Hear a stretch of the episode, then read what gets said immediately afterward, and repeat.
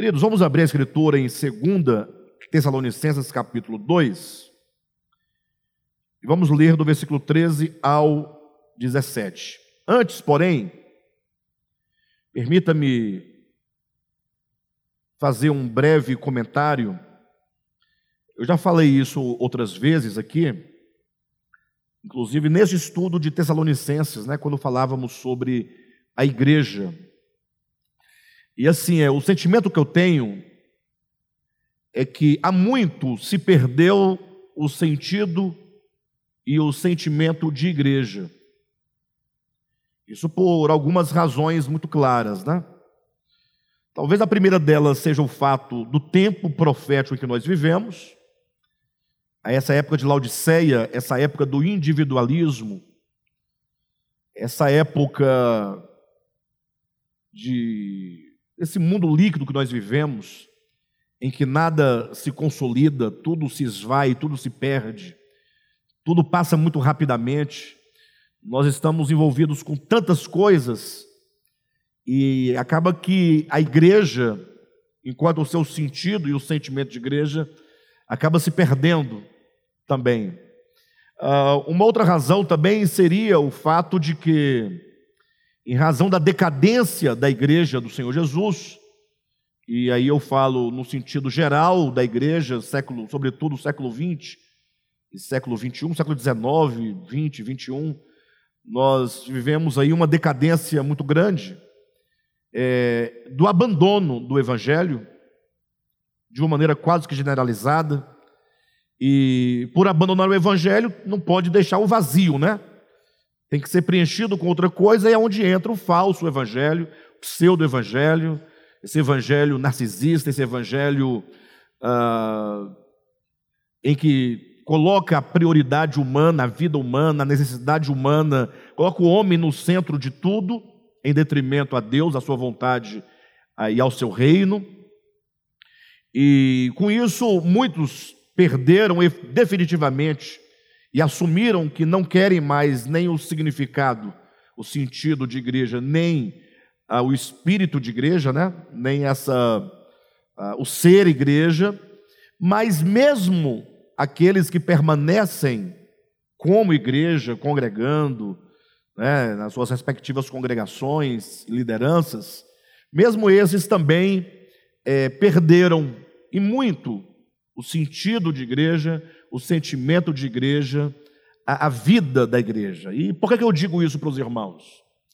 Ah, porque quando nós, isso assim eu falo pelo menos de maneira teórica, né? Quando alguém se põe uh, numa congregação, a pergunta que deve ser feita é por que eu congrego neste lugar? É, nós temos que compartilhar de alguns elementos comuns para poder estar no lugar. Precisamos acreditar no ministério. Precisamos de compartilhar da fé do ministério.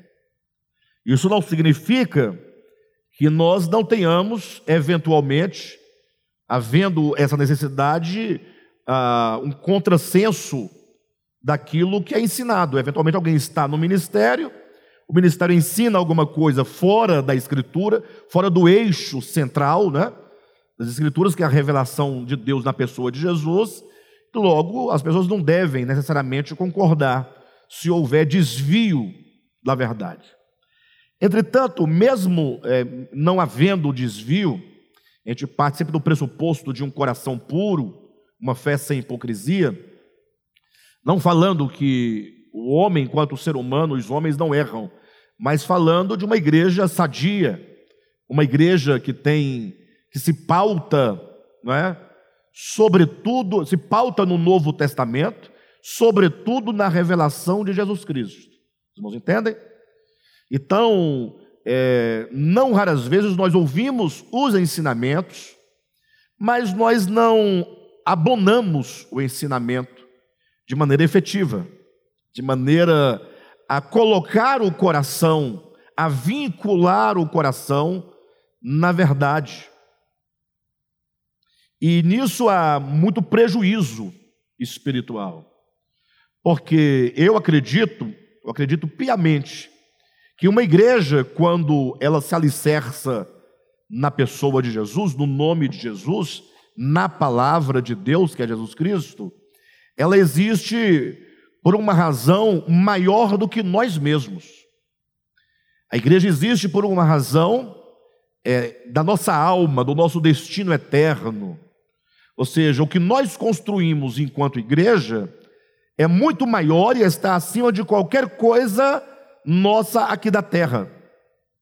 E eu observo é, muito, e eu tenho visto que quanto mais existe uma denominação facciosa, quanto mais facciosa, é, quanto mais herética e facciosa, mais as pessoas se vinculam àquele ministério, no sentido do acreditar, do se apegar, do seguir, do defender.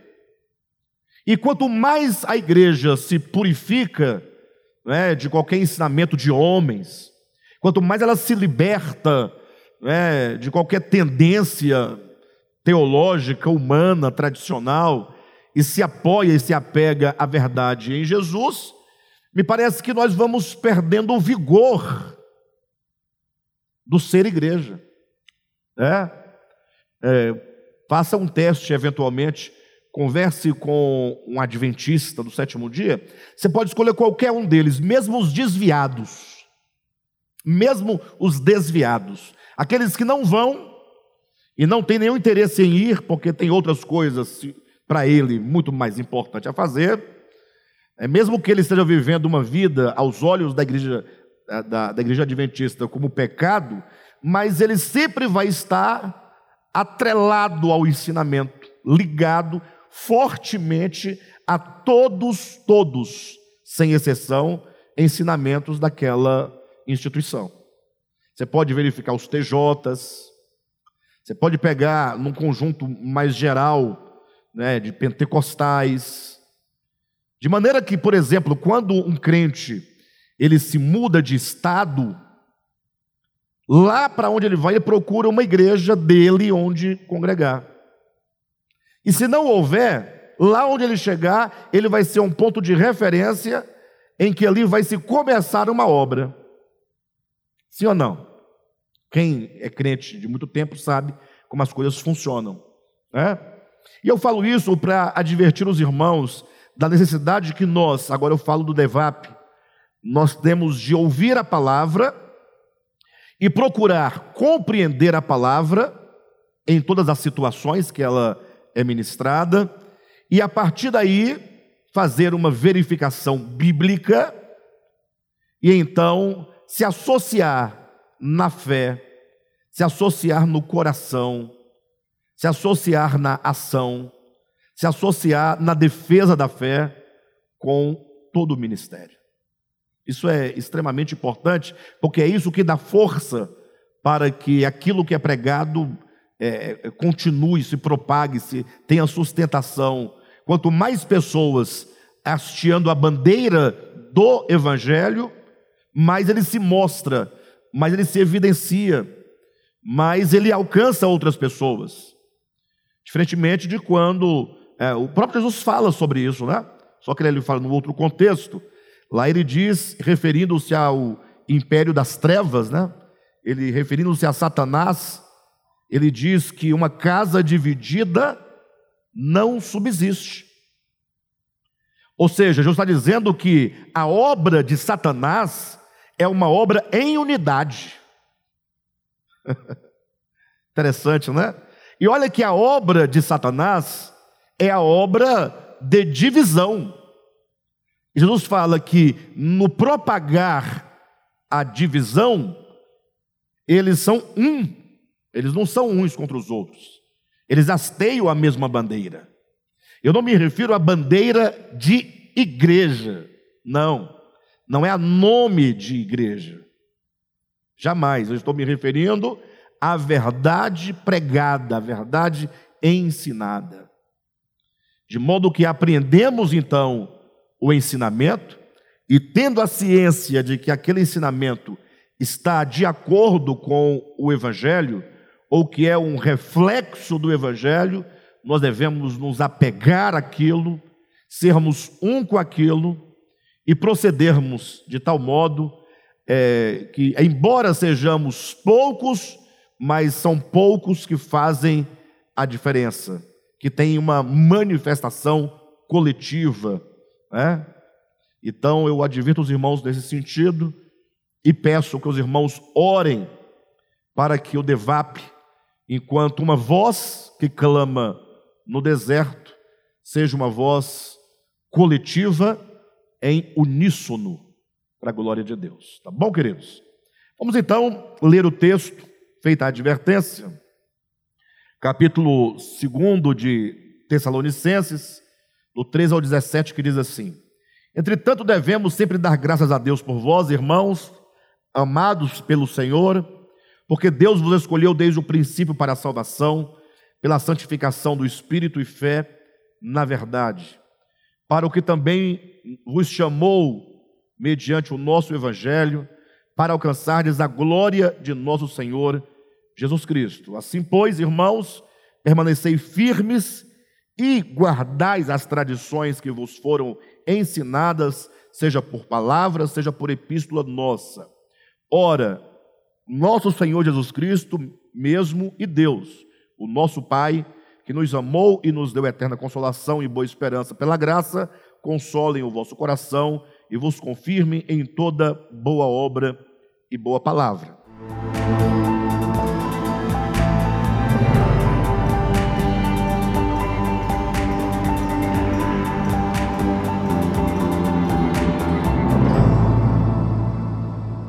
Bem, a nossa advertência passa exatamente pelo que esse texto está dizendo. Nós vimos aqui na semana passada, já falamos, eu quero apenas trazer a memória dos irmãos, como que o apóstolo Paulo, ao se dirigir agora a um outro grupo de pessoas, esse outro grupo a que ele se refere são os que amam a verdade. Porque até então, no versículo 12 para trás, ele havia falado do grupo daqueles que não amam a verdade. Ele havia dito sobre aqueles que, por amarem a mentira, né, eles então estão sujeitos agora ao próprio engano. Ou seja, Deus permite que o engano se é, prospere, se propague, a fim de que aqueles que não amam a verdade, mas amando a mentira, a fim de eles darem crédito à mentira, para que, dando eles o crédito, haja a base, haja o fundamento, a legalidade de que sejam eles então julgados por Deus e, consequentemente, condenados. É, então, o primeiro grupo são aqueles que não amam a verdade. O segundo grupo, agora, a partir do 13 em diante, os que amam a verdade. E ele coloca no versículo 13, no início, dizendo: Entretanto, devemos sempre dar graças a Deus por vós, irmãos. Então, lendo a carta aos Tessalonicenses, esse vós a quem ele se refere é a igreja de Tessalônica. É o contexto imediato. São os destinatários imediatos, pais meus irmãos, dessa carta. Entretanto, ele passa a trazer aqui algumas características que, por serem características que alcançam também todos os crentes em todos os tempos e lugares, inclui, portanto, a todos os que não fazem parte da igreja de Tessalônica. Ele diz: é, entretanto, devemos sempre dar graças a Deus por vós. E aí ele fala: irmãos amados pelo Senhor, porque Deus vos escolheu desde o princípio para a salvação, pela manifestação do Espírito e fé na verdade. Ou seja, ele coloca em pauta aqui o amor do Senhor por nós. E quando se coloca o amor aqui, não é o amor comum, não é o amor geral, não é? Não é aquele amor de que diz lá em João 3,16, porque Deus amou o mundo de tal maneira que deu seu Filho unigênito. Aquele amor é o amor geral, é o amor do Criador para com a sua criação na sua totalidade. Este amor de que diz Paulo, e ele vai repetir isso na maioria de suas cartas, é o amor eletivo. É, quando se lê, por exemplo, em Romanos capítulo 8, versículo 29, quando diz: E aos que de antemão conheceu, também os predestinou, quando tem essa, essa expressão, aos que de antemão conheceu, esse termo conheceu no grego, gnosco, não é? ele pode ganhar duas acepções. Gnosco, conhecer, enquanto Deus soube quem era vocês, perfeito? Ou um sentido afetivo, conhecer no sentido de que ele nos amou eletivamente. Assim como um homem, ele escolhe para si, dentre todas as mulheres que ele conhece, que lhe são possíveis, ele escolhe aquela quem ele ama. Ele tem um sentimento por uma moça, esse sentimento não se explica por nenhum motivo material, nem físico, mas o amor, ele simplesmente ama, e porque ele ama, agora ele deseja se unir àquela mulher em detrimento de todas as outras. Aí pode-se dizer que este homem ama todas as mulheres fraternalmente, mas só ama eletivamente aquela que é escolhida para ser a sua auxiliadora. Então, o, o, o gnosco, o gnosco, né, lá de Romanos 8, 29, cabe essas duas acepções. Que Deus conheceu, no sentido de que ele conheceu quem você era, ou no sentido de que ele amou eletivamente. Se você pegar o sentido que ele conheceu quem você era, não faz sentido no texto, porque ele diz: aos que ele conheceu, implica o quê? Existem aqueles a quem ele não conheceu. A quem Deus predestinou? Aos que, aqueles que ele conheceu. No sentido de conhecer quem a pessoa é, Deus conheceu a todos. Sim ou não? Existe alguma criatura sobre a terra a quem Deus não conheça, no sentido de saber quem é? Não há. Salmo de número 139. O Senhor conhece a pessoa, o ser, desde a sua concepção. Isso para pegar Salmo 139. Você pegar capítulo 1 de Jeremias, fala que conhecia antes de nascer. Perfeito? Então não há pessoa a quem Deus não conheça. Então, esse sentido do gnóstico lá em Romanos 8, 29, de conhecer quem é a pessoa, não cabe lá no texto. Só cabe aqueles a quem Deus amou de um modo especial para um fim especial. Aqueles a quem o Senhor amou eletivamente. É esse amor marital, no sentido simbólico da coisa. Basta você ler Mateus capítulo 1, versículo 25, quando é dito que José não conheceu Maria até que nasceu o menino Jesus. Ora, como é que ele não conheceu Maria até que nasceu Jesus? Ele só conhece Maria depois que nasce o menino Jesus. Como é que ele queria deixá-la quando descobriu que ela estava grávida? Então, o conhecer lá, o gnóstico lá, não pode ser de saber quem é. Ele era noivo de Maria. Então ele sabia quem era Maria. Então, quando diz que José não conheceu Maria até que nasceu o menino Jesus, quer dizer que ele não teve relações sexuais com Maria antes do nascimento de Jesus. Esse é o sentido. Por isso que Paulo, quando vai falar sobre a igreja enquanto noiva de Cristo, em Efésios capítulo 5, ele compara Cristo e a igreja com essa relação marital de um homem com uma mulher, de marido e esposa. Isso porque esse amor marital, esse amor eletivo, esse amor erótico, no sentido pleno da palavra, é o amor mais profundo, no sentido de que ele funde duas pessoas. Vou usar uma expressão melhor, no sentido que ele amalgama duas pessoas, tornando-as um só. E a grande materialização desse amálgama pleno é o filho, é o fruto daquele relacionamento que é, concentra num único ser os dois, o pai e a mãe. Então, é esse amor eletivo que Paulo está dizendo aqui. Ele fala assim: Eu dou graças a Deus a vocês, irmãos, amados do Senhor é esse amor eletivo. Então ele se dirige aos irmãos com essa característica, a caracterização, os amados do Senhor, o que inclui necessariamente todos os amados do Senhor. Então isso deveria nos impactar. Isso deveria nos despertar para essa grande obra de Deus, que é uma obra especial que nos inclui. Então ele fala, amados do Senhor, em seguida ele diz, porque Deus vos escolheu, então está aí a escolha, a eleição do Senhor, a esses amados. Eu dizia aqui no domingo, agora passado, se você imaginar que Deus tem um plano e que Ele nos escolheu para sermos não os exclusivos dele, mas para sermos enquanto companheira, enquanto auxiliadora do Cristo, enquanto corpo de Cristo, nos escolhe enquanto os primeiros. Por que enquanto os primeiros?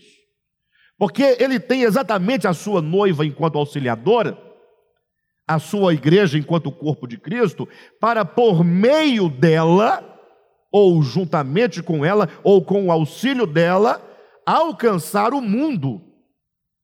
Irmãos, o mundo será alcançado por Jesus. Eu acho estranho como que o cristão, a maioria deles, na verdade, maioria dos cristãos, eles acreditam piamente, eles acreditam que pelo pecado de um só homem, todos se tornaram pecadores e todos ficaram destituídos da glória de Deus. É assim ou não é que a Bíblia diz lá em Romanos capítulo 5, versículo 12? Eles acreditam nisso. Adão pecou lá, sei lá quem é esse camarada, eu sei que a Bíblia fala sobre ele, o primeiro lá, e aí eu nasci depois de não sei quantos mil anos, e eu nasci é, como um ramo de Adão, tomando a metáfora de uma árvore. Eu nasci é, contaminado, eu nasci participante. Todos os cristãos acreditam nisso. Mas quando chega no ponto que Paulo diz em Romanos 5, que assim como por um só homem, né, todos se tornaram pecadores, quando Cristo traz a redenção para o mundo, não são todos que são participantes. Não é estranho? É para condenar é todo mundo, para salvar é só meia dúzia. Aí perde a lógica da coisa. Eu sei, queridos, em nome de Jesus, que existe aí uma, um certo orgulho de ser crente, uma jactância maligna e perversa, porque o crente, ele só se sustenta ou só se alegra com o ser crente se tiver um perdido do seu lado. Porque ele sempre tem que dizer que ele está salvo. Se não tiver o outro perdido, aí perde a graça. Não tem graça ser rico e todo mundo ser rico. O cara quer ser rico, mas tem que ter muitos pobres. É assim que o ser humano caído pensa. Ele quer estar salvo, mas tem que ter os perdidos. Pastor, a Bíblia fala dos perdidos. Eu sei que fala dos perdidos. Tome cuidado para você não ser um deles. O que eu estou dizendo é que quando o crente pensa na obra de salvação, ele só pensa num aspecto, num, não é nem aspecto, ele pensa num aspecto secundário dessa obra, que é o aceitar a Jesus no plano histórico do Evangelho. Ele só pensa nesse ponto. Ele não consegue ver a dimensão de toda a, a de eternidade a eternidade, como que Deus, ele planejou toda a obra de criação, ele planejou toda a obra de redenção, ele planejou todas as coisas. Entenda planejar, né, a gente usa esses termos bem humanos, que é o homem que planeja. Planejamento está para o tempo, né? Eu planejo o que eu farei amanhã, isso não cabe para Deus, mas a gente usa esses termos para nós podermos entender claramente que Deus não é aquele que começou uma obra e foi se surpreendendo com os acontecimentos. Não. Deus elegeu.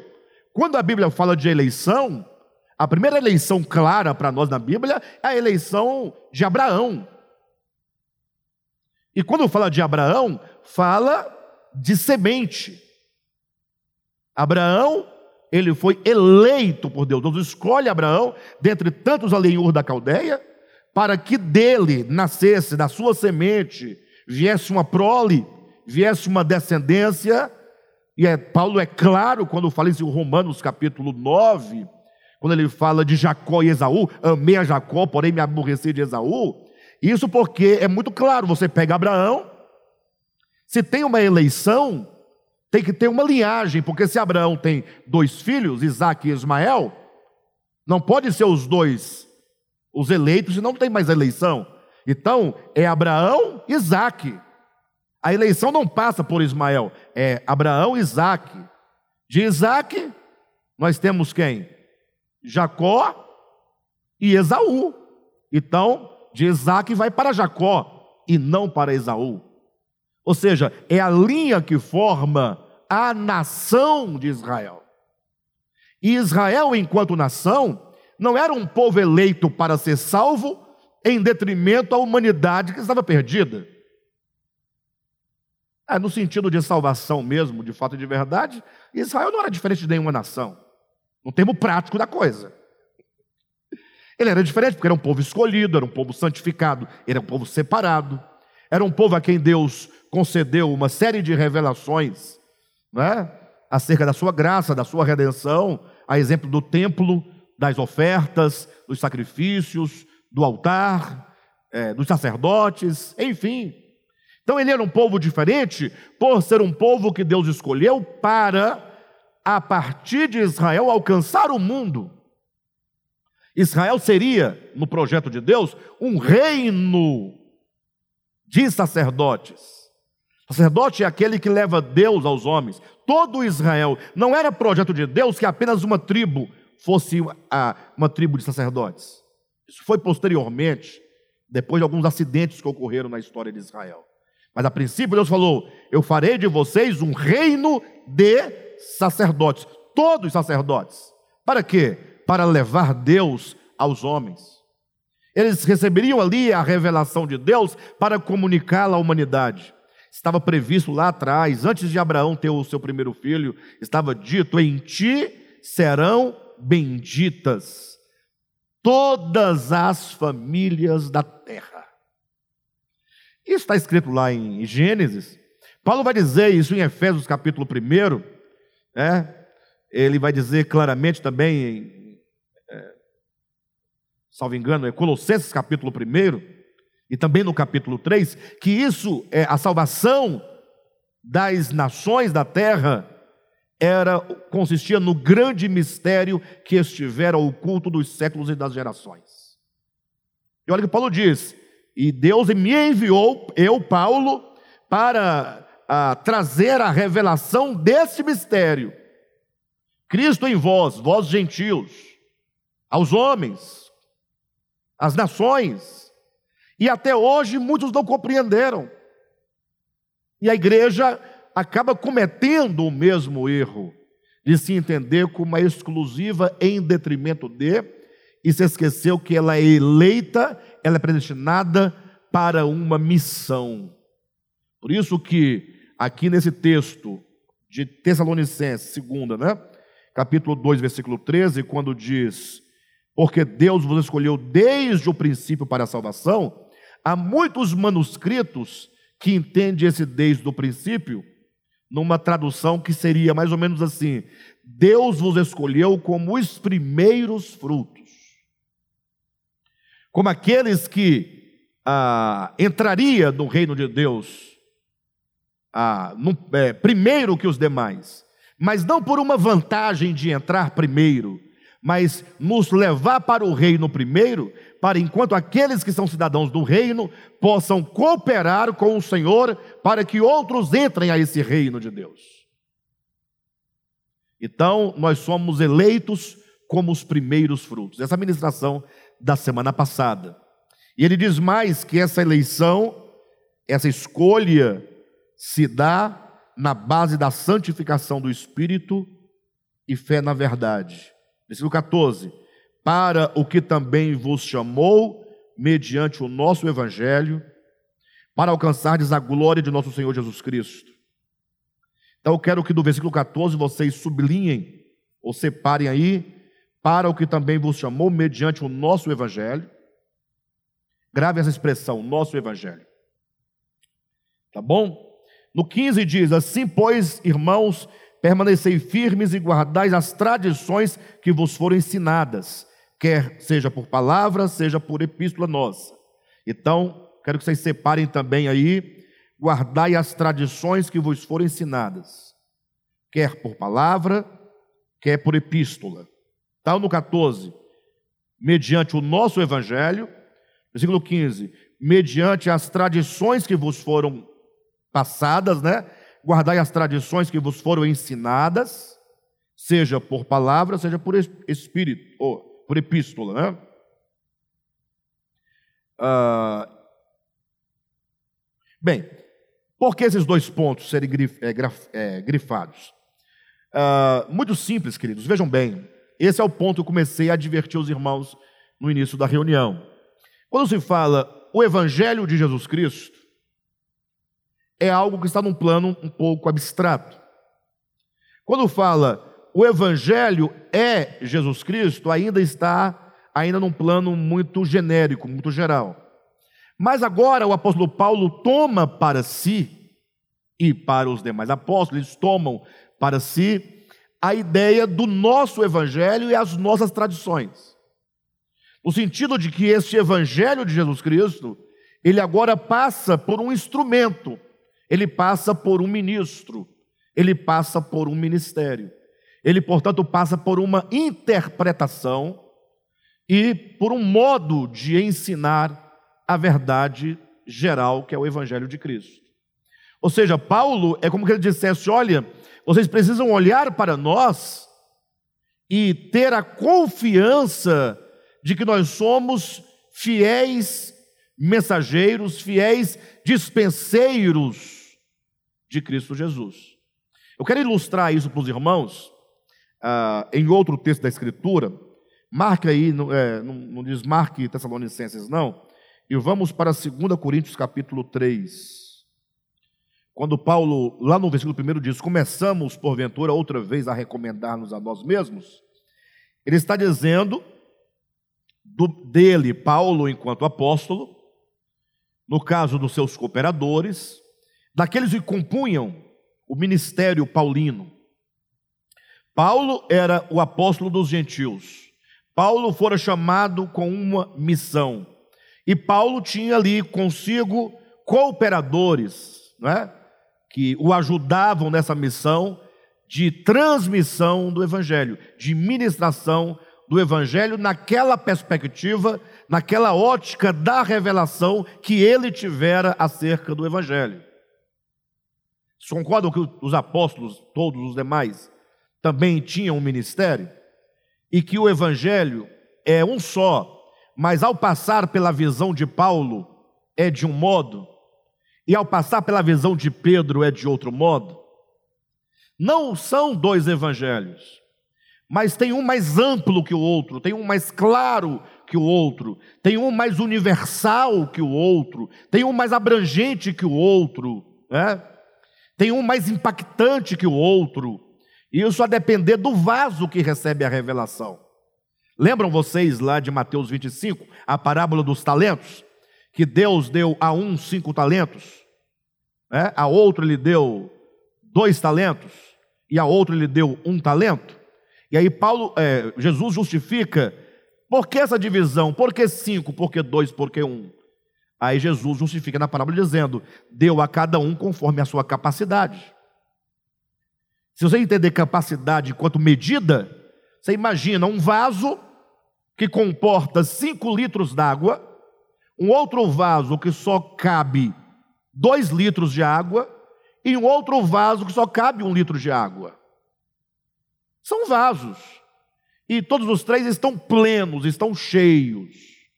Mas naquele que cabe 5 litros, ele tem mais. É a mesma essência de água nos três vasos. Paulo é esse vaso de cinco talentos. Paulo é esse homem que teve uma clareza do evangelho como nenhum outro antes dele teve. Então ele diz aqui no capítulo 3, começamos porventura outra vez a recomendar-nos, ele está falando dele e dos seus operadores, do seu ministério. Daí ele vai desenvolver aqui no capítulo 3 é, que esse ministério que ele possui, que ele foi entregue, que é o ministério do Espírito, que não é o ministério da letra, Ele foi chamado para fazer a devida cisão, separação e distinção da antiga para a nova aliança. E cuidado, quando Paulo aqui em 2 Coríntios capítulo 3 fala sobre a antiga e nova aliança, ele não está falando o que você pensa que ele está falando. Porque você pensa que ele está falando de Antigo e Novo Testamento, enquanto livros da Bíblia. Você pensa em Novo Testamento como os 27 livros, e você pensa no Antigo Testamento como os 39. E quando se fala de testamento e de aliança, já havia a aliança e já havia o testamento antes de haver livro escrito. Testamento é o pacto que Deus realiza com o homem.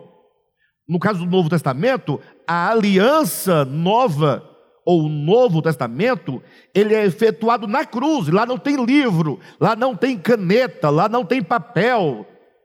E ele diz que essa nova aliança é, na verdade, o, é, é, o, é o pacto do relacionamento, que é o pacto da graça, mas é o modus operandi do relacionamento que só acontece no espírito humano e não por meio de qualquer outra coisa. Então ele faz a defesa dessa nova aliança, como que dizendo: a nova aliança não é da letra, não é um tipo de relacionamento que você estabelece com Deus, no sentido de você obedecer a mandamentos que foram escritos em tábuas de pedra, mas é a nova aliança do Espírito, da justiça, que opera dentro do coração do homem. E ele vai então fazendo defesa e explicação desse ministério. Ele compara, a partir do 12 em diante, o seu ministério com o ministério de Moisés. Mas no capítulo 4, é o ponto que eu queria que os irmãos lessem comigo. Ele diz assim: Olha, pelo que, tendo este ministério. Segundo a misericórdia que nos foi feita, não desfalecemos. Ele está dizendo, nós não desfalecemos. Aqui ele não está dizendo para que os irmãos não desfaleçam. Que é muitos ao ler esse texto falam assim: irmãos, não vamos desfalecer. Olha o ministério de Deus. Não, Paulo está dizendo: nós não desfalecemos em razão desse ministério que nos foi dado. Ou seja, esse ministério é tão grande, é tão poderoso, é tão maravilhoso, que não há nada nessa vida que nos faça desfalecer. A força do apóstolo Paulo estava exatamente no poder desse ministério que é interior, que é no espírito, que é no coração.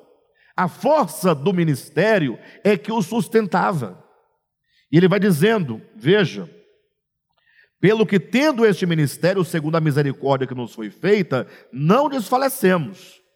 Ele não está, não está pedindo que os irmãos não desfaleçam, ele está dizendo, nós não desfalecemos. É uma assertiva, é uma afirmação. Ele está dizendo, olha, nós não desfalecemos. A forma, né? o modo verbal é que define. Versículo 2: pelo contrário, ao invés de desfalecer, ele diz o que? Rejeitamos as coisas que por vergonhosas se ocultam, não andando com astúcia, nem adulterando a palavra de Deus, antes nos recomendamos a consciência de todo homem na presença de Deus pela manifestação da verdade. Mas se o nosso evangelho ainda está encoberto, é para os que se perdem que está encoberto. Então ele volta a usar a expressão, se o nosso evangelho.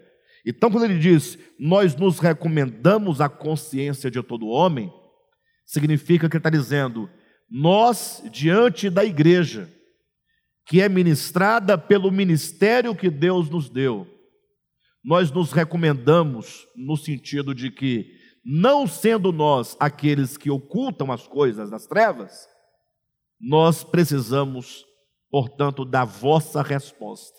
Nos recomendamos, quer dizer, precisamos da vossa confiança. Se não houver essa relação de confiança, ministério e membros do ministério, não há a, a, a produção do fruto necessário. Ou seja, nós precisamos nos despir de toda toda arma, ou de toda armadura, ou de qualquer coisa que ainda é, nos torna pessoas distantes. Então veja, voltemos agora para Tessalonicenses capítulo 3, ou capítulo 2, quando ele diz, versículo 15: Assim, pois, irmãos, ou versículo 14, né? Para o que também Deus vos chamou mediante o nosso evangelho, ou seja, vocês foram chamados mediante a pregação que vos foi feita, ou seja, o estado de vocês, existe o chamamento de Deus, é Deus que chama, é Deus que realiza. Porém, como ele o faz? De que maneira Deus chama você? Será que é, Deus manda um anjo à sua casa? Num dado momento, bate à sua porta, toca a campainha, se identifica e fala assim, olha, estou aqui porque Deus está chamando você? Ou será que ele faz como ele fez com Paulo, no caso Saulo de Tarso? Jesus vai pessoalmente chamá-lo? Ninguém podia dizer para Saulo, por exemplo, que Paulo tinha sido chamado mediante o seu evangelho, ou o nosso evangelho. Ninguém poderia dizer isso. Pedro não poderia dizer, Saulo ou Paulo, você foi chamado mediante o meu evangelho. Não podia. A não ser que Pedro tivesse ido a Saulo, pregado o evangelho, e Saulo ter se convertido por meio da pregação de Pedro, aí Deus teria chamado ele por meio do evangelho que Pedro pregou. Quem está entendendo? Então, quando está dizendo que Deus vos chamou mediante o nosso evangelho, e nós temos que lembrar que nós, na nossa vida cristã, temos vários chamamentos, que não são vários, é o desdobramento de um único chamamento. Mas é você olhar para a sua experiência. Em algum momento você foi chamado uma primeira vez. Eu falo isso, amados, eu não, não é nenhuma criação da nossa cabeça. Deixa eu só justificar, porque algumas pessoas ouvem, né? E às vezes, como eu não cito todos os fundamentos do que eu estou dizendo, estou falando assim, mas de onde é que ele tira essa ideia que são muitos chamamentos, que não são muitos, são desdobramento de um único só, de um só? Sua pergunta, né? Bem, eu vou abrir o parênteses para poder trazer a fundamentação para que ninguém é, fique aí perdido. Ah, o nosso parâmetro de chamamento, pela graça, é Abraão. Abraão é o pai do se crê. Abraão é um modelo. Por isso que é chamado os pai, o pai de todos os que creem. Então nós temos que recorrer a ele para entender o nosso próprio chamamento. Deus chamou Abraão, o chamamento de Abraão é um só. Não tem dois chamamentos para duas coisas. Porém, Deus o chamou paulatinamente. E pelo menos duas vezes nós vemos o chamamento de Abraão. Deus chama Abraão quando ele estava na Mesopotâmia, e Deus chama Abraão quando ele estava em Arã. Se você ler Gênesis capítulo 12, né, capítulo 11 para o 12, vai dizer que Deus apareceu a Abraão quando ele estava em Arã. Não, em Ur da Caldeia. Ur da Caldeia. Quando você lê Atos capítulo 7, na mensagem lá de Estevão, lá no Sinédrio, ele vai dizer que Deus apareceu a Abraão quando este estava em Arã, quando ele habitava em Arã. Então Deus apareceu a primeira vez, chamou, Abraão atendeu parcialmente ao chamamento de Deus, porque ele sai de Ur da Caldeia, mas ele leva consigo seu pai, sua mãe, seus primos, ele leva consigo. Na primeira vez Deus fala: Abraão, sai da tua terra e da tua parentela, e vem para a terra que eu te mostrarei. Então Abraão sai da terra e da parentela. Parentela é, são os, ah, os parentes mais distantes. Só que ele leva consigo o seu pai, Terá. E estando agora em Arã, então ele já saiu de, da Mesopotâmia, de Ur da Caldeia, já atendeu ao chamamento e agora está em Arã.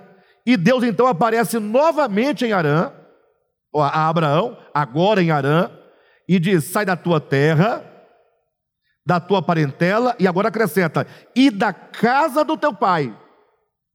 Veja como que o chamamento vai se mostrando, vai se revelando, vai se desdobrando. Então, está justificado porque eu disse que o único chamamento ele se desdobra em vários chamamentos. Voltemos para a nossa experiência. Uma vez você ouviu Deus te chamar. Alguém pregou o evangelho para você. Entretanto, você não tinha clareza total desse chamamento. Mas você atendeu, você saiu de Ur da Caldeia e foi para Arã. E você era crente, estava lá vivendo com todas as suas forças, energias, tal. E de repente, então, Deus falou assim: eu preciso chamá-lo de onde ele está para dar um passo adiante, para avançar na compreensão do chamamento, da revelação, da razão de ser chamado. Então, nesse sentido, esse ministério DEVAP, nós, enquanto ministério, nós somos fruto da pregação do evangelho que passa pela visão ministerial. Sim ou não? Nós somos frutos. Cristo Paulo está dizendo que vocês foram chamados mediante o nosso evangelho. Em seguida, no versículo 15, ele diz: Assim, pois, irmãos, Assim, pois, no sentido de que vocês são amados do Senhor, vocês são os eleitos primeiros, primeiros frutos, e vocês foram chamados, mediante o nosso Evangelho, para serem participantes da glória de Cristo. Ele diz, deste modo, diante disso, primeiro ele chama a atenção para aquilo que, o porquê que Deus nos chamou. Olha, ele nos amou, ora, ele nos chamou porque há um propósito a ser cumprido, e agora ele diz: por este motivo. E aí ele toca no ponto fundamental e essencial da nossa experiência enquanto ministério. Ele diz: Assim, pois, irmãos, permanecei firmes. Queridos, permita-me permita dizer algo a vocês. Eu acho que este é o ponto mais sensível que se tem hoje em dia, sobretudo no DEVAP, é o permanecer firme. Porque o que nós temos visto, é, essa é uma angústia que nós temos. Porque o que nós temos visto na nossa história ministerial? Nós temos visto pessoas virem ouvirem, entrarem no processo de assimilação, se empolgarem, e quando menos espera, a pessoa abandona.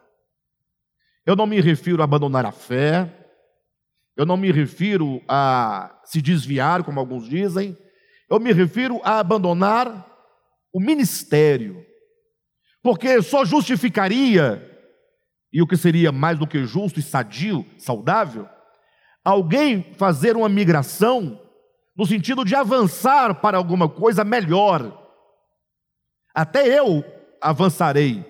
Assim que algo melhor, mais claro, mais límpido, né, mais puro nos aparecer, eu sou o primeiro a, a avançar. E quem quiser vir comigo, vem. Não tem o que fazer. O, o DEVAP não é um ministério que se engessou. Não, ele é dinâmico, ele está vivo, ele, ele sabe que a verdade é maior do que tudo, é maior do que nós, é maior do, do que o nosso entendimento. O Ministério de EVAP sabe que nós nunca vamos abarcar a verdade como quem pega um objeto e o detém para si, nunca. Porque a verdade é o próprio Deus. Deus é inesgotável. Teremos toda a eternidade para provar a verdade experimentar a verdade e nunca poderemos abarcá-la plenamente. O que nós vemos na nossa experiência é que esse tal do permanecer firme. E é, e é estranho porque, é, às vezes, tudo bem, você tem um irmão que veio, ficou ali, tal, mas há pessoas que, às vezes, é, alcançam um lugar de destaque, que pregam, que se envolvem, que se comunicam e de repente simplesmente não permanece firme. E olha que Paulo diz assim: olha, permanecei, Assim, pois, irmãos, permanecei firmes e guardai as tradições que vos foram ensinadas, seja por palavra, seja por epístola nossa. Então, Paulo aqui, eu estou chamando a atenção dos irmãos, não sei se vocês estão é, é, entendendo as colocações, mas estou me firmando, ele diz, as tradições que vocês receberam de nós, vocês foram chamados pelo nosso evangelho. Paulo tinha convicção e a confiança do que era o ministério que ele havia recebido de Deus. Então, uh, o que Paulo está dizendo aqui, vamos seguir a linha. Ele fala: aqueles que amam a verdade. Só tem um problema: amar a verdade não é algo geral e genérico ou não é? Onde é que essa verdade ela ganha a consistência. Quando é que a verdade ganha consistência? Exatamente no ministério. Porque é no ministério que a verdade ela vai ganhar a, a sua conceituação, vai ganhar a sua feição. Você perguntar assim para um cristão qualquer: Você ama a verdade? O que ele vai te responder? Eu amo a verdade. Mas o que, que ele chama de verdade? Essa é a grande questão. Recentemente, uma pessoa me questionando, nós estávamos conversando, na verdade, não era nenhum questionamento, era uma conversa bem amigável. Era um irmão que, inclusive, estava perguntando para melhor compreender, para aprender. Mas ele chegou num ponto e falou assim: Olha, Alexandre, eu entendo perfeitamente o que você está colocando, sou totalmente favorável, agora eu vou ser honesto contigo. Ensinar isso que você está colocando para as pessoas que não são do DEVAP não é fácil. Qual que era o ensinamento que ele estava dizendo? Era o chamado juízo passivo de Deus. Aí eu falei assim, mas isso é fácil de, de, de solucionar. Porque o DEVAP prega o juízo passivo. O que, que é o juízo passivo? É que Deus criou todos os homens, seres inteligentes, e que esses homens estão sujeitos a todas as consequências dos seus atos, mediante a lei universal da semeadura e da colheita. Aquilo que o homem semear, isso também se fará. Nós entendemos que Deus, Ele está sempre com os braços estendidos para salvar o homem. Mas o homem, às vezes, ou não raras vezes, ele toma para si caminhos que o conduzem à morte. E Deus diz: olha, esse é um caminho de morte. Deus envia os profetas, Deus envia Jesus Cristo, Deus envia o Evangelho, Deus envia os apóstolos, Deus envia os missionários, Deus envia a igreja. Deus usa de toda situação para converter o homem do seu mau caminho, porque Deus não tem prazer na morte do ímpio. Mas esse homem acaba chegando a sofrer a consequência do seu próprio afastamento. Passa a sofrer as consequências da sua miséria, o caso do filho pródigo. O filho pródigo chegou, ele teve consequências o ato de ele ter deixado a casa do pai? Sim ou não? Foi humilhado, passou frio, fome, vergonha, nudez, enfermidades, desprezo. Mas foi o pai que aplicou isso no filho? Foi o pai que ficou raivoso, furioso e disse: Olha, então por que você não me quer? Então eu jogo uma praga em você. Não, é a consequência. Isso é juízo passivo. É Jesus chegar sobre a cidade de Jerusalém e quando vê-la do alto, diz que Jesus, ao ver a cidade, chorou.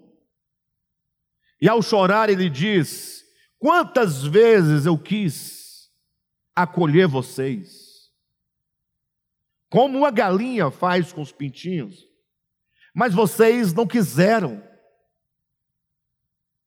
Em verdade vos digo que desde agora, né, ou melhor, essa casa ficará deserta.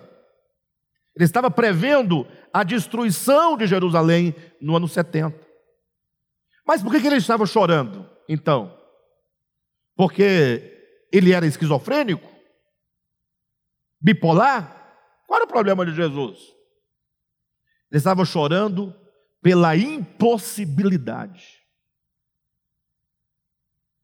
de não poder impedir que eles escolhessem o fruto da sua decisão de rejeitar a Cristo. Da minha parte, Jesus, eu quis acolher vocês debaixo das asas. Proteção, ó. Vocês não quiseram. E agora qual é o resultado disso? Por que, que eu falei que é, porque Jesus chorava? Ora, ele chorava exatamente por ele sentir a dor do sofrimento que viria sobre Jerusalém. É isso que nós chamamos de juízo passivo. Aí, então, nesse sentido, eu conversando com o irmão, nós vamos o que, que é o amor à verdade, tá? Não percam isso. A verdade, ela é geral. Ela ganha consistência e ganha face no ministério. Quando o ministério começa a descrever, a desenhar essa verdade nos contornos é, que a nossa mente humana possa compreender cada faceta da verdade. Então, diz assim: as pessoas que não concordam, e são muitos, são todos, quase todos, não concordam conosco. Eu perguntei em que, que eles não concordam. Vamos lá. Nós cremos no juízo passivo. Todo o restante crê no juízo ativo. Então, aqui no juízo passivo, tem juízo? Aqui no juízo ativo, tem juízo? Então, o problema não é o juízo. Porque nós não estamos dizendo que não há juízo. Não, não, não. Nós estamos dizendo que há juízo. Então, se o modo como nós falamos tem juízo, no modo que eles falam também tem juízo. Juízo aqui, juízo lá, ninguém escapa do juízo. Então, o problema deles para com nós, conosco, não é o juízo, porque nós não negamos o juízo. Perfeito? Aqui no juízo passivo, os homens que tomam os caminhos de morte sofrerão a penalidade ou não? E aqui no juízo ativo, sofrerão a penalidade? Sofrerão. Então o problema não está na penalidade. Aqui, no juízo passivo, é Deus que está com a espada matando porque ele está raivoso? Não é? É uma consequência de uma lei universal criada por Deus? Não é Deus assim, é Deus chorando com as mãos estendidas. E aqui no juízo ativo, é Deus degolando, enfiando a, a faca, acendendo fogo. É? Então, onde está o problema? Na feição de Deus.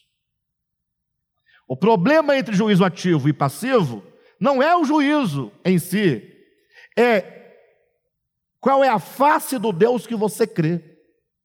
Aí eu disse para você então fazer o fechamento diante de qualquer pessoa, você chama um artista, um pintor, descreve esse quadro e descreve esse outro quadro e manda ele pintar, ele retratar em desenho, pintura, esse acontecimento e esse acontecimento. De um lado, desenha um Deus com as mãos estendidas, chorando, e um povo que o rejeita e continua a rejeitá-lo, mesmo colhendo o fruto, e ele sem nunca encolher as suas mãos? E desenha um quadro de um Deus descendo irado, com espada, com anjo, tocando fogo, destruindo rios, destruindo floresta. Aí você fala assim: essa é a face do seu Deus. E essa é a face do Deus em que nós cremos.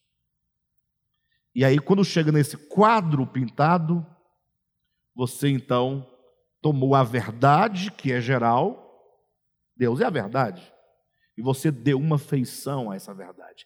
É o ministério quem faz esse desenho.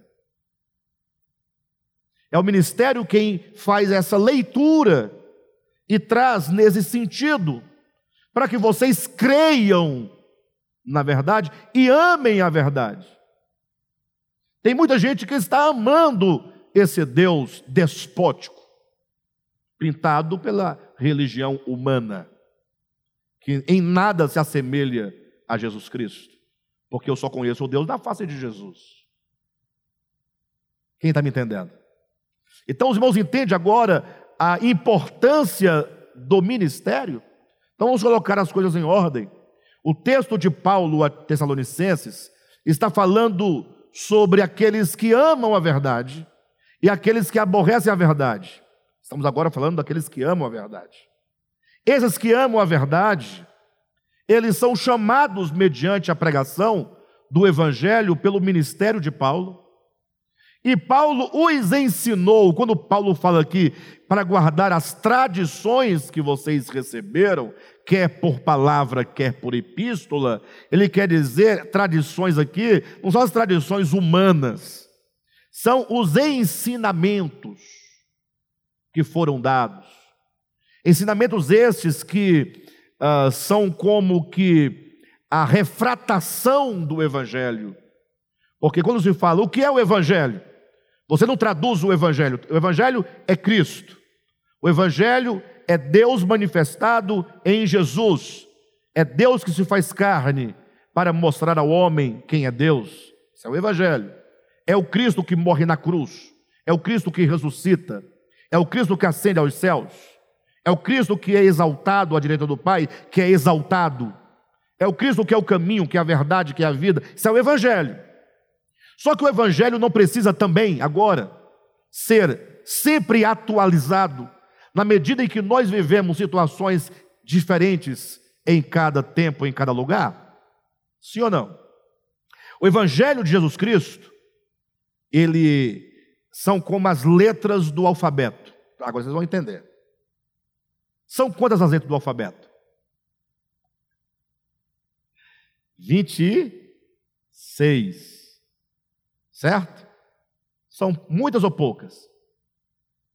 Muitas. 23 letras. Quando você pega um livro, uma Bíblia, olha um tanto de palavras, de frases. Ou seja, com 26 letras você forma quantas palavras, quantas frases, quantos discursos, quantos livros? Infinitamente. Então as letras são poucas. Já tem um.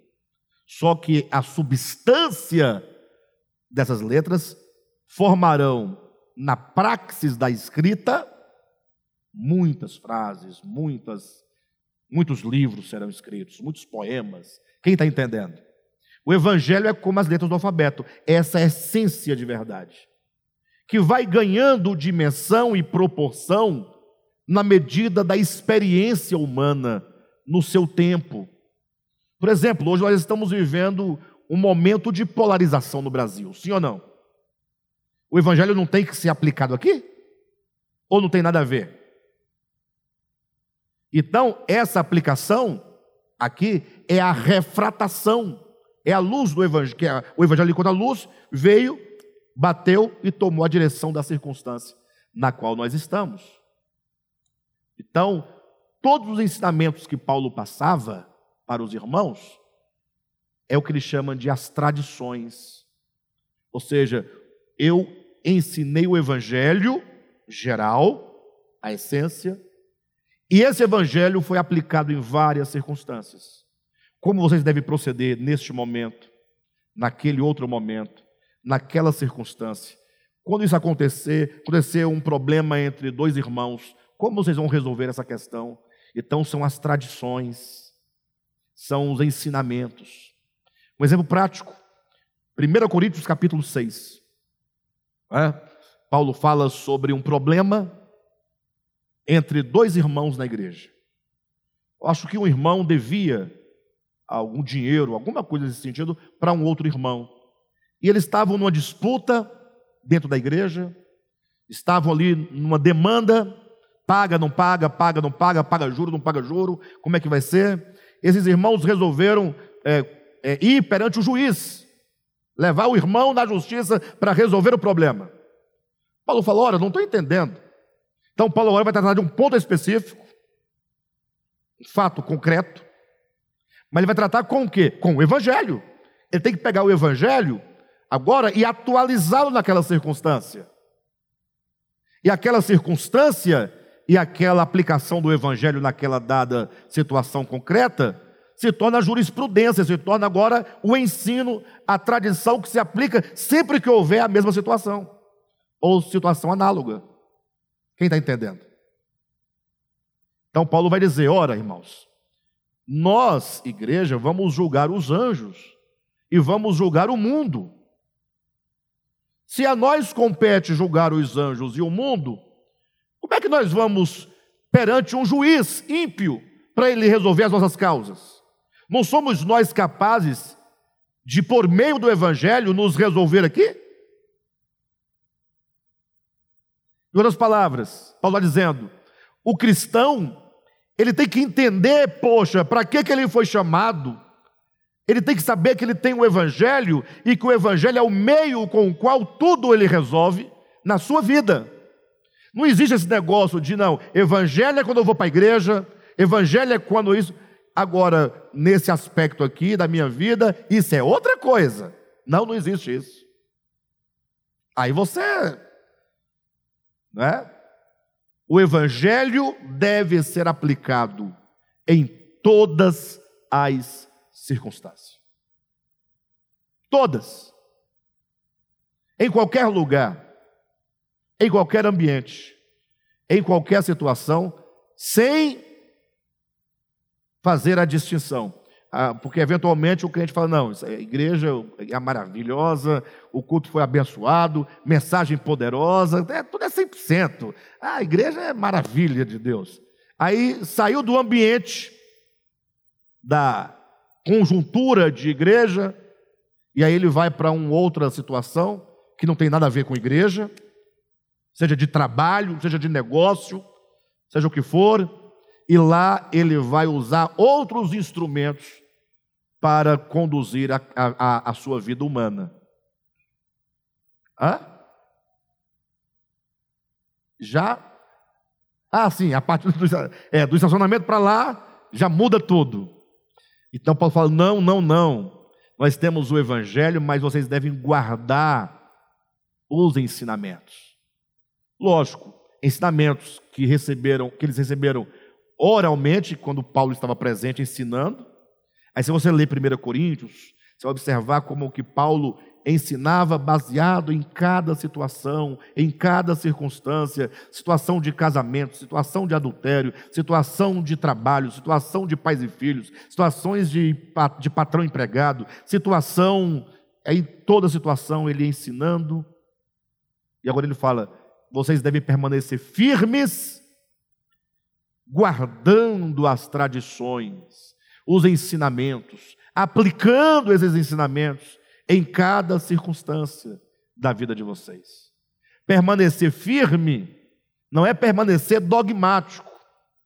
Permanecer firme implica necessariamente que você não somente crê no Evangelho, mas você se mantém no Evangelho, você se move no Evangelho, você aplica o Evangelho, você não abre mão do Evangelho, não existe outro meio de você resolver a sua vida em, nenhum, é, em todos os aspectos, senão por meio do Evangelho. Glória a Deus.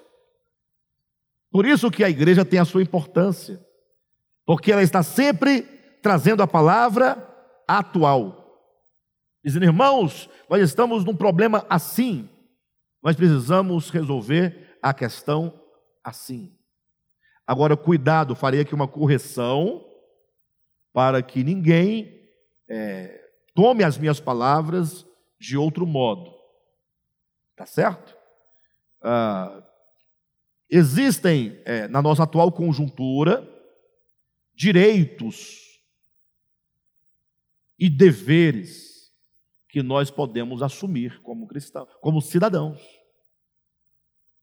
Ninguém é impedido de nada se é legal, se é justo, se está amparado por lei.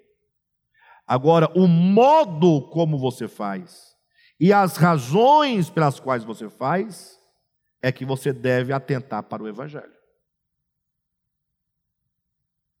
Perfeito? E, sobretudo, talvez a, a, a melhor coisa que podemos aprender de todo esse processo que estamos vivendo é um, um elemento básico: não julgueis para que não sejais julgados. Porque essa, essa ideia do julgamento é grande demais. Eu estou constantemente julgando o meu irmão, que não pensa como a mim. E o meu irmão, em contrapartida, está me julgando. E nós ficamos nos julgando mutuamente. De todo modo, Paulo aqui então, dos versículos 13 ao 17, ele conclui no versículo 17 dizendo: Consolem o vosso coração e vos confirmem em toda boa obra e boa palavra. Ou seja, que isso que nós temos transmitido, esse evangelho, este ministério, os ensinamentos, eles possam ser confirmados na vida de vocês, ou vocês podem ser confirmados na fé, na medida em que o ensinamento, em que o evangelho, que essas tradições, elas se concretizam em palavras e em obras. Ou seja, qual é o convite aqui? Que ao sairmos daqui, que nós tomemos as palavras do evangelho, a verdade que temos aprendido, e que essa verdade se materialize. Ela deixa de ser, sai da abstração da mente, ou saia né, do mero discurso para a prática diária. E eu sei claramente que não é fácil colocar toda a palavra na prática, toda ela de uma só vez. Eu sei disso. Eu sei que nós teremos dificuldade ao decidirmos que assim faremos.